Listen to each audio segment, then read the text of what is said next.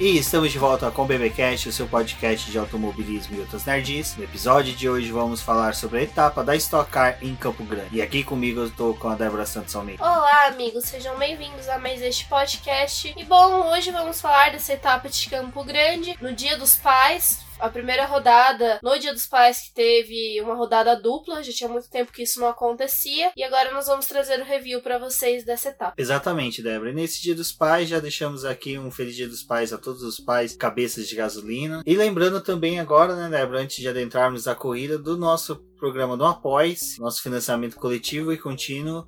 E aqui fica nosso agradecimento a todos os nossos apoiadores que têm a menção no podcast, pois contribui mensalmente com o site do Boletim do Paddock, com o BBcast e com todos os nossos outros projetos, que são Ricardo Bannerman, Maia Barbosa, Elezer Teixeira, Luiz Félix, Arthur Felipe, Thiago Bully, Rafael Celone, Will Mesquita, Antônio Santos, Rogério Froner, Helena Lisboa, Cássio Machado, Carlos Del Valle, Bruno Vale, Eric Nemes, Bruno Shinozaki, Alberto Xavier, Will Bueno e Ricardo Silva. Obrigado a todos os nossos apoiadores.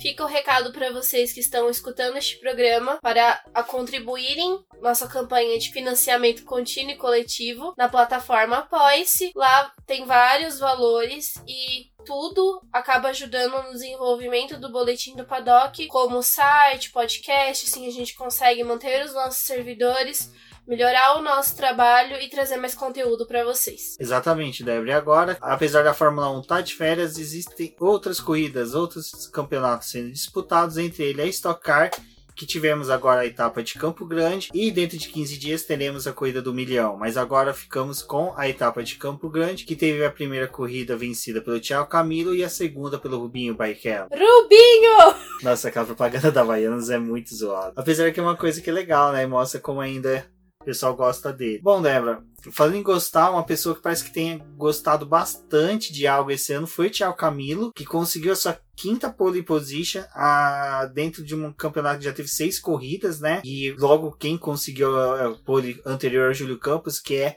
acho que o atual adversário direto do Thiago Camilo aí no campeonato, apesar do Daniel Serra ser o líder do campeonato, mas o Júlio Campos apresenta de uma forma muito mais consistente essa disputa contra o Thiago Camilo. É, a gente vê o crescimento da Prati, né, nesse ano, principalmente com o Júlio Campos. Ele agora tá na terceira colocação do campeonato, mas o que a gente pode dizer a respeito dele é mais pela questão da pole até, porque a gente vê o quanto que ele tá tentando levar esse carro até o final da classificação e principalmente a disputa dele com o Thiago Camilo nesse momento ela acaba sendo muito intensa. Ele foi um dos primeiros pilotos a ir para a pista durante essa classificação depois de termos passado pela fase do Q1 e do Q2, no Q3 foram selecionados os seis melhores pilotos. E foi quando o Júlio Campos ele anotou 1:24.578, que foi o tempo que deveria ser batido pelos outros competidores. Ele ficou bastante tempo nessa posição, até porque os outros pilotos que acabaram vindo depois cometeram alguns erros. E quando o Thiago Camilo foi para a pista, a gente viu a disputa dos dois, que o Camilo tentando melhorar nos setores onde não parecia ser possível.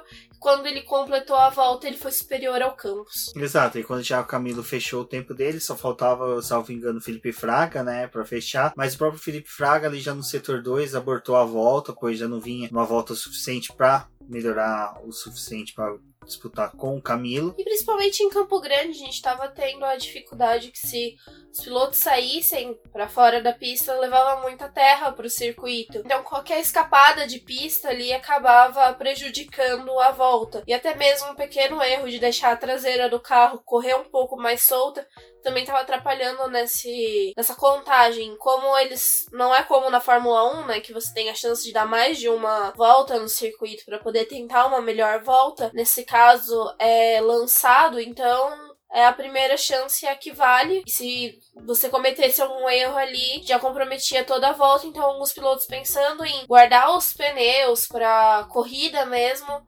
abortaram a volta, que foi o caso do Max Wilson mesmo, que ele cometeu um erro. E então eles já começaram a pensar na própria prova no domingo. É, essa foi o primeiro Q3 sem o Daniel Serra, né? Que Daniel Serra era um piloto, era um dos únicos pilotos a conseguir todos os Q3 nessas últimas temporadas. Desde que tá na RC, por exemplo, é a primeira vez que ele fica fora do Q3. Não só isso, né? A gente também não teve a presença do Ricardo Maurício, né? Na, no, entre os seis. Exato, e também a primeira corrida já prometia, pois pilotos rápidos como Rubinho Barrichello, o próprio Attila B, o Ricardo Zonta, que foram pilotos rápidos no final de semana nos treinos livres, não conseguiram, né, chegar ao Q3. Então, foi algo aí que já prometia para a corrida de domingo. De novo, com o formato da classificação e do final de semana, Todas as sessões de treinos livres, a primeira e a segunda, bem como a classificação, foram realizadas no sábado, num tempo um pouco mais curto de diferença de uma sessão para outra.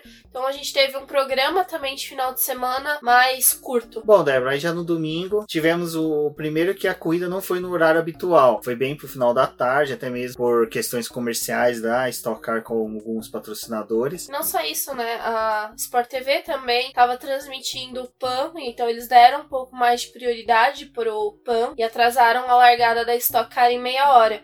Que eu acho que prejudicou um pouco a transmissão, porque a gente não teve aquele primeiro contato que acontece nos 15 primeiros minutos, assim, que eles explicam como que tá a condição de pista, a corrida, como ela vai ser, mais ou menos, a gente não teve isso. E já quando a, a transmissão começou já foi bem no momento que eles estavam saindo para o aquecimento de pneus, então teve todo esse contato e a atuação das pessoas que estavam assistindo a transmissão com a própria corrida. Outro lance que também foi diferente nessa prova, que a largada não ocorreu na reta principal, foi para a reta oposta. Então ali já no primeiro momento, né, a gente viu uma volta e meia a mais do safety car e a cronometragem começar antes da largada. Então, tecnicamente, teve uma perda ali de 30 segundos de prova, que foi o tempo que leva da reta principal para a reta oposta, aonde finalmente nós tivemos a largada. É, causa um estranhamento para quem tá assistindo a corrida, mas foi como eles tentaram manter a segurança da largada, porque a reta principal ela não é tão grande, e então eles preferiram a reta oposta, que tem uma distância maior. Até ali foi utilizado durante a corrida, um momento que os pilotos acionavam o botão de ultrapassagem, porque tinha um tempo maior para poder utilizar ele, mais condições de ultrapassagem. Não foi muito habitual, né? Algo que a gente está acostumado a ver, mas aconteceu e sim, teve essa perda de tempo. As voltas também nesse circuito são um pouco mais longas, elas demoram cerca de um minuto e meio para poder acontecer. Acho que acaba prejudicando um pouco o espetáculo, mas não deixou a corrida de ser incrível como acontece no Stock Car. Mas é algo que a gente não tá muito acostumado.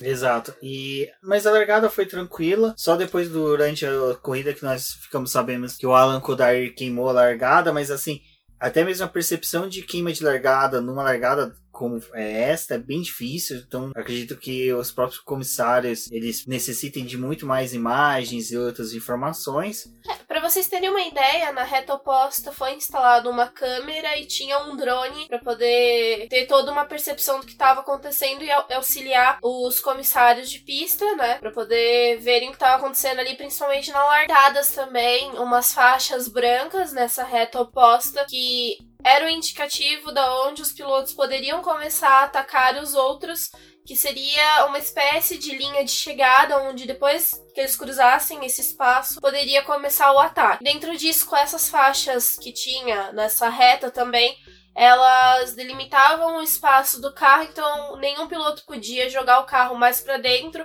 ou tentar utilizar a parte de fora da pista para realizar uma ultrapassagem. Isso só poderia acontecer depois que fosse passado por elas. Então teve uma demora para poder identificarem a queima de largada, mas não foi nada que durasse no intervalo de uma corrida para outra, como às vezes acontece na Stock Car, os pilotos acabam sendo prejudicados por conta por conta disso, né? E dessa vez eles identificaram a que o Alan Kodair tinha feito. Foi pouco até a queima de largada dele, ele tinha extravasado um pouco do limite dessa faixa branca, mas foi aplicada a punição e ele cumpriu nos boxes. Bom, a corrida, né, Débora, algo que a gente já falou algumas vezes aqui na, no BBcast, é que a primeira prova está sendo bem tranquila, os pilotos não estão usando tanto, principalmente porque a diferença de pontuação entre a primeira e a segunda corrida não é tão grande, então você conseguindo uma pontuação média na primeira corrida e uma média na segunda acaba sendo um bom resultado para você. Então, a primeira corrida foi até bem tranquila, como dito.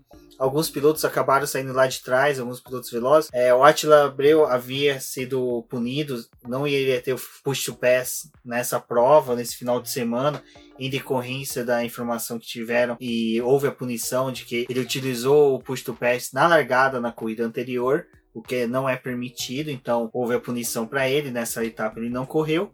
Mas Ricardo Zonta, Rubinho Barrichello foram pilotos que vinham lá de trás. Rubinho Barrichello teve uma grande dificuldade, mas em si a primeira prova foi bem tranquila, não tivemos acidentes, tantas saídas de pista. Até mesmo era algo que até o próprio Jafone falou durante a transmissão, que como qualquer saída de pista trazia muita sujeira para a própria pista, fazia com que os pilotos tivessem um cuidado maior e eles também já conheciam os limites da pista. O que é legal de ver durante a corrida é que eu acho que os únicos pilotos que realmente utilizaram, utilizaram muito o push to pass foi o Júlio Campos, né? E o Thiago Camilo na disputa ali pela primeira posição. No começo da prova, o Thiago Camilo e o Júlio Campos, quando puderam acionar esses botões de ultrapassagem, utilizaram eles para poder se distanciar do pelotão. Então, o Cacabueno, que era o terceiro colocado, não estava próximo deles, ele correu bem distante desses dois, ficaram durante os 40 minutos disputando essa primeira posição. Quando chegou mais pro final da prova, depois da rodada de pit stop, em que os dois ainda se mantinham com a liderança da prova, eles começaram a utilizar os botões de ultrapassagem, mas o Thiago Camilo, ele já tinha utilizado alguns nesse começo de prova para poder se distanciar, então ele tinha menos botões de ultrapassagem que o Júlio Campos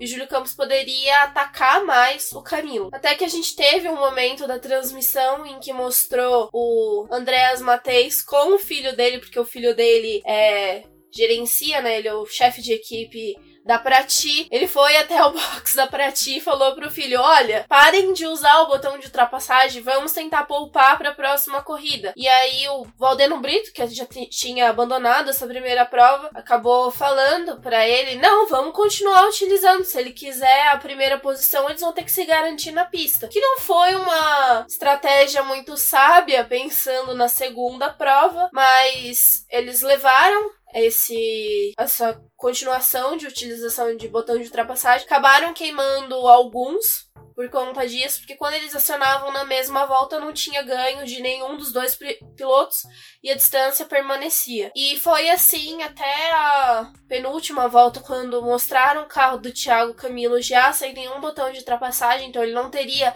mais nada para a segunda prova. O Júlio Campos tinha mais um, ele utilizou na volta seguinte, que era a última, mas o Thiago Camilo ele estava sendo muito sábio, porque ao entrar na reta oposta, ele conseguia ganhar uma vantagem para o Júlio Campos que o Campos não conseguia tirar nem com o botão de ultrapassagem. Foi tangenciando melhor essa curva que ele ganhou essa vantagem quando o Júlio Campos acionou o botão, ele demora 5 segundos para poder. Do momento de, de acionamento para ele funcionar. Quando ele acionou, eles já estavam na reta, mas o Thiago já tinha tomado uma distância bem grande dele. Ele queimou esse botão sem nenhuma utilização ali, porque ele não conseguiu ganhar a posição. Eles terminaram a volta com o Thiago Camilo na liderança, o Júlio Campos em segundo, e muito tempo depois passou o Cacá Bueno. Mas por conta de, dessa utilização exacerbada, eles iam ficar sem nada para segunda prova, que acaba comprometendo um pouco do rendimento, porque quem poupou esses botões para a segunda prova leva um pouco mais de vantagem.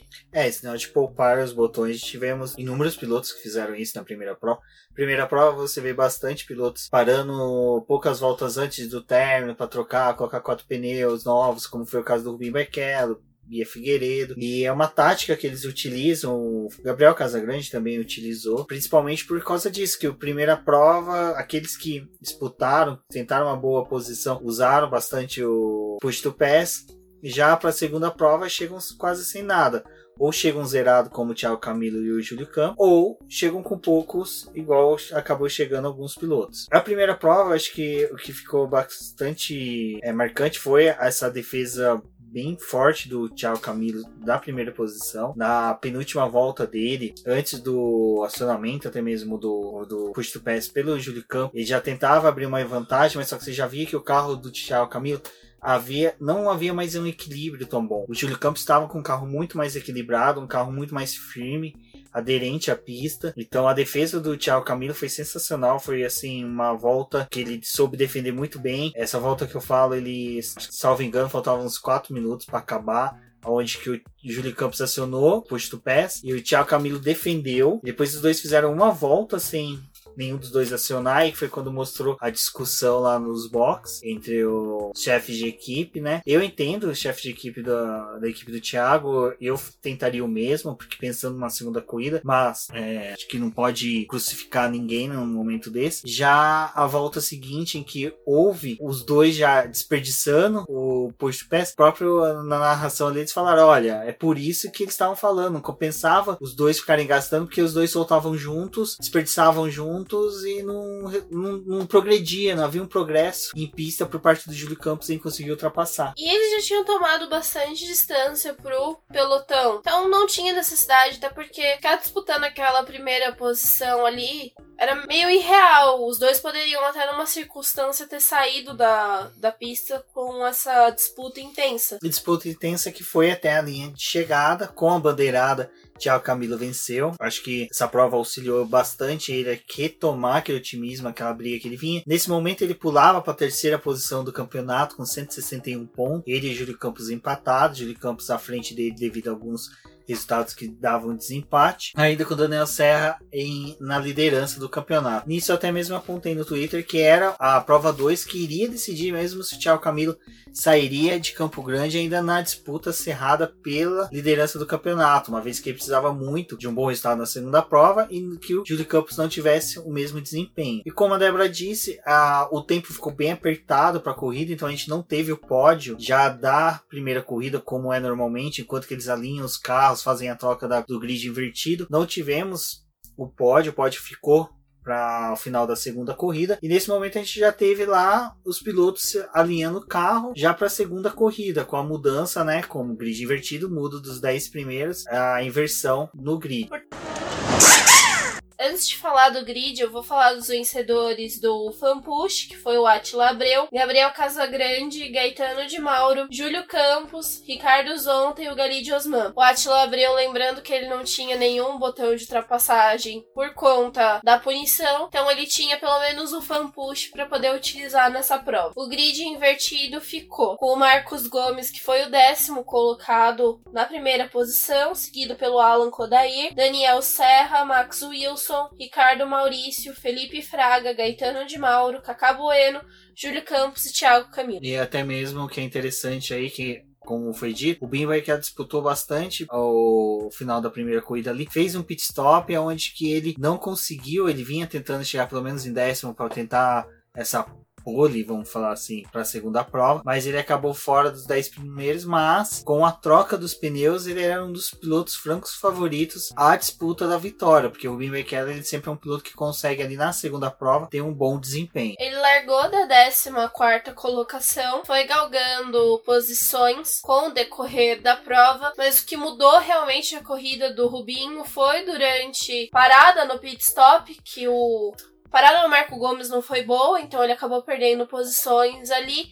Foi a oportunidade do Rubinho assumir a primeira posição. Mas, além de toda essa parte do grid, ainda vale destacar a corrida da Bia Figueiredo que ela estava fazendo, porque ela também tinha realizado essa troca de pneus, ela estava mais rápida por conta desses compostos novos. E no momento que teve a largada, na segunda volta ela já era a oitava colocada, estava ali atacando o pessoal para poder crescer mais ainda na pista. É, além da corrida bem. Além da corrida excepcional que a Bia Figueiredo vinha fazendo até aquele momento, outro piloto que era destaque era o Bruno Batista, que vinha tendo um bom desempenho, estava ali na disputa, até, salvo engano, terceira, segunda posição. Contudo, no meio da corrida ali, pro final, já tivemos a notícia que houve uma investigação, como a Débora disse, a Stock Car, os organizadores, a, a Confederação Brasileira também de Automobilismo, a CBA, que auxilia na fiscalização e que faz a, até mesmo a punição dos pilotos durante a corrida, eles identificaram que o Bruno Batista havia queimado largado. Então era mais um piloto que havia sido identificado como um piloto que a, a queimou a largada. Nesse caso, ele teria que pagar uma punição, né, de uma passagem pelos boxes. Demorou muito, então até tem uma regra dentro da Stock Car que o piloto que sofre uma punição de drive-thru, ele tem que pagar na pista, mas caso ele não pagar, é crescido o tempo no final. E se ele é identificado a punição e é aplicada a punição nas últimas 10 voltas, ele pode, aí ele deixa de ser obrigado a pagar o drive-thru, ele pode simplesmente continuar na pista e a punição é acrescida ao final da corrida. Mas o Bruno Batista decidiu entrar na, nos boxes, fazer esse, essa, pagar essa punição no momento em que havia entrada né, do safety car, porque o que aconteceu? O meio de pilotão ali da corrida estava muito disputado, estava tendo muito roda com roda, até que em um determinado momento o Daniel Serra fez a disputa com o Denis Navarro ele conseguiu sair, mas o Denis Navarro acabou deslizando para fora da pista, cortando a Chinquene ali da curva zero. Voltou, então ali houve um tumulto entre o Nelson Piquet, o Valdeno Brito e o César Ramos, que resultou numa batida do César Ramos junto com o Valdeno Brito na reta principal que ocasionou a entrada do safety car. Então, com essa entrada do safety car, como os pilotos iriam reduzir a, a velocidade, a equipe do Bruno Batista sabiamente chamou ele para cumprir a punição nesse momento. Cesar Ramos estava se defendendo dos ataques do Nelsinho Piquet e ele pegou um ponto cego ali do carro e no momento em que ele entrou na reta, ele acabou fechando o Valdeno Brito que estava vindo pelo lado de dentro da pista. Valdeno não tinha mais para onde ir porque ele estava encurralado com o um muro de contenção. Os dois tocaram, foi peça para todo lado, roda rodou, né? Saiu do carro lá, foi um tumulto. Safety car entrou logo depois, por conta desse incidente. Eles precisaram remover os carros, porque tinha acontecido a batida bem na saída dos boxes, então não tinha mais como ninguém realmente começar as paradas com aquelas peças ali todas espalhadas. Então a gente teve uma movimentação no para poder limpar a pista tá aqui foi liberada e logo depois já começou a janela de pit stop porque já tava uma janela curta e o tempo já tava acabando então precisava dar continuidade a todos os trabalhos ali da Stock Car para a corrida terminar. Lembrando que a janela foi diminuída de seis voltas para quatro voltas em decorrência do tempo gasto tanto da remoção dos carros da pista como também do conserto da cronometragem que o equipamento foi danificado na batida do carro do César Ramos junto ao muro da reta principal. Depois das trocas e das paradas, o Rubinho Barrichello tinha se tornado o líder da prova, seguido pelo Bruno Batista, o Gabriel Casagrande, Felipe Fraga, Daniel Serra, o Ricardo Zonta, a Bia Figueiredo, o Guga Lima e o Pedro Cardoso. A corrida teve segmento, já estava terminando, porque o cronômetro já estava quase perto de zerar. E aí a gente teve a batida da Bia Figueiredo com o Pedro Cardoso que acabou trazendo novamente a entrada do safety car. Como já estava no finalzinho ali, eles só removeram o carro dos dois, seguiram com o pelotão dando as voltas até limpar essa parte da pista. E a relargada aconteceu depois que eles cruzaram a linha de chegada, então o cronômetro já tinha zerado e eles só cumpriram mais uma volta, que é o que é estipulado pelo regulamento da, da Stock Car, que são 40 minutos mais uma volta. A disputa ali foi intensa ainda assim, porque o Barrichello tava na liderança, mas como só tinha uma volta, não tinha muito o que eles fazerem, então o Barrichello acabou cruzando a linha de chegada na primeira posição, com o Ricardo Maurício em segundo e o Gabriel Casagrande em terceiro, porque Bruno Batista tinha cumprido a punição dele. É, como dito, tanto o Rubinho Barrichello como o Gabriel Casagrande fizeram a, a, tática de colocar pneus novos ao final da primeira corrida. O Gabriel Casagrande, que vinha de um final de semana muito difícil, né? Até ontem, durante o quali, na hora que ele foi entrevistado no, nos boxes, perguntaram para ele quando, é, como, né, e o que havia acontecido com, a, com ele. Ele até soltou uma piada que eu achei muito legal, que foi ele falando que na atual situação dele na Stock Car, numa chuva de xuxas, no colo dele cai um Pelé. Então, ele lembrando aí já os saudosos Mamonas Assassinas. Foi muito legal. Mas o Gabriel Casagrande é um carão. O Gabriel Casagrande é um excelente piloto, principalmente quando ele precisa fazer uma recuperação na primeira corrida para poder galgar posições e conseguir